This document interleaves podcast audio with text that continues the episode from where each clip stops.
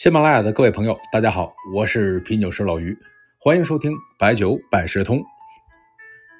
这几天啊，有一新闻，一央企的下属公司航天投资控股有限公司董事长张涛酒后殴打了国际宇航科学学院院士王进年。关于这个，当事人是各说各的。王进年说，张涛因为他不推荐他进入国际宇航科学院而殴打他。张桃呢说，王进年在网络上散布不实言论，什么原因各执一词。但是呢，打人是实实在在的，那个视频录得非常的清晰，十几分钟。而且呢，不单是打了王进年，还把八十六岁的吴美荣院士撞倒。这事儿啊，过了将近一个月了，这两天终于有了初步的结论。中国航天科技集团微博写了个通报。关于张涛同志酒后打人事件的通报，说是对张涛同志即日起暂停履职，配合调查。对这个通报啊，不知道为什么我听着觉得特别扭。打了人，这通报呢还称为同志。你要是一个普通的市井之人犯下如此劣行，估计不会称为同志吧？啊，关于某某同志在网吧聚众斗殴，听着不是那么回事儿。当然呢，另外一个觉得别扭的地方就是职业性的较真了。酒后打人，你打人就打人，为什么还让酒背锅？这是一个自身品性的事情。那喝酒啊，那是个借口。我都能想到过几天，如果当事人能够面对镜头说特别后悔喝酒之后管不住自己冲动了这样的话，这样的话基本都是扯淡。我给大家说一下这个心理啊。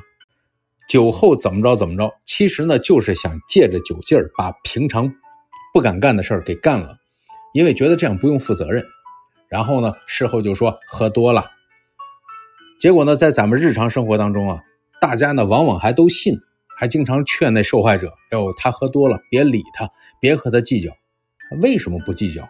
这就是借着酒劲儿来表达真实想法。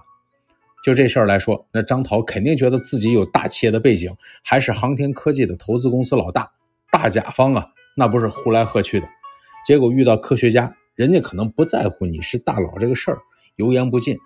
那这老总是心态能受得了这个吗？所以借着酒就下了黑手。咱们节目以前也说过，喝酒啊能够识人。你比如说，喝了酒就睡觉，没那么多废话，那这样的人其实就比较踏实，那值得给他托付点事儿。喝酒每一次都留一口，那这样人肯定会算计。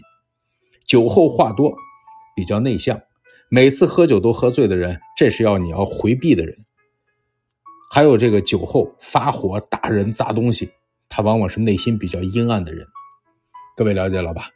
这酒啊，确实能放大一些情感，但是呢，它不会改变初衷。有人说酒后吐真言，根据威斯康星大学麦迪逊医学院的一个博士研究。这酒后是真言还是胡言乱语，取决于喝酒比较专注哪方面。其实呢，不都是真话，有时候还是刻意的说假话，借着这个酒劲儿。虽然啊，喝酒后打人，它不是酒的问题，但是呢，喝酒啊，特别是多了一点之后啊，有几件事儿确实是比较经常做的。第一个呢，就是喝醉之后的人往往会更慷慨。你看，很多喝多了抢着买单的。啊，一部分第二天都后悔，没办法，喝酒能让人变得更慷慨。第二呢，就是喝酒之后确实能够忍受更多的疼痛，因为大脑难以接受更多的神经疼痛信号。我想这跟从床上晚上睡着了掉下来接着睡一个道理。第三呢，就是喝醉之后啊，说话的音量会变大，这是因为自己耳朵对于声音的敏感要弱了。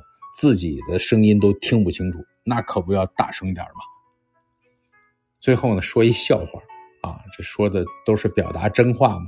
说这段子的人说，他一表哥在婚礼上呢替他哥挡酒，啊，他哥的婚礼啊挡多了呢就有醉意了，就拉着他哥和他嫂子这对新人敬酒，敬酒词来了一句：“哥，俗话说好吃不过饺子，好玩，祝你们幸福。”哎。这还打住了，算是心里话吧。《警世通言》卷二十四有句很出名的名言，叫做“酒不醉人人自醉，色不迷人人自迷”。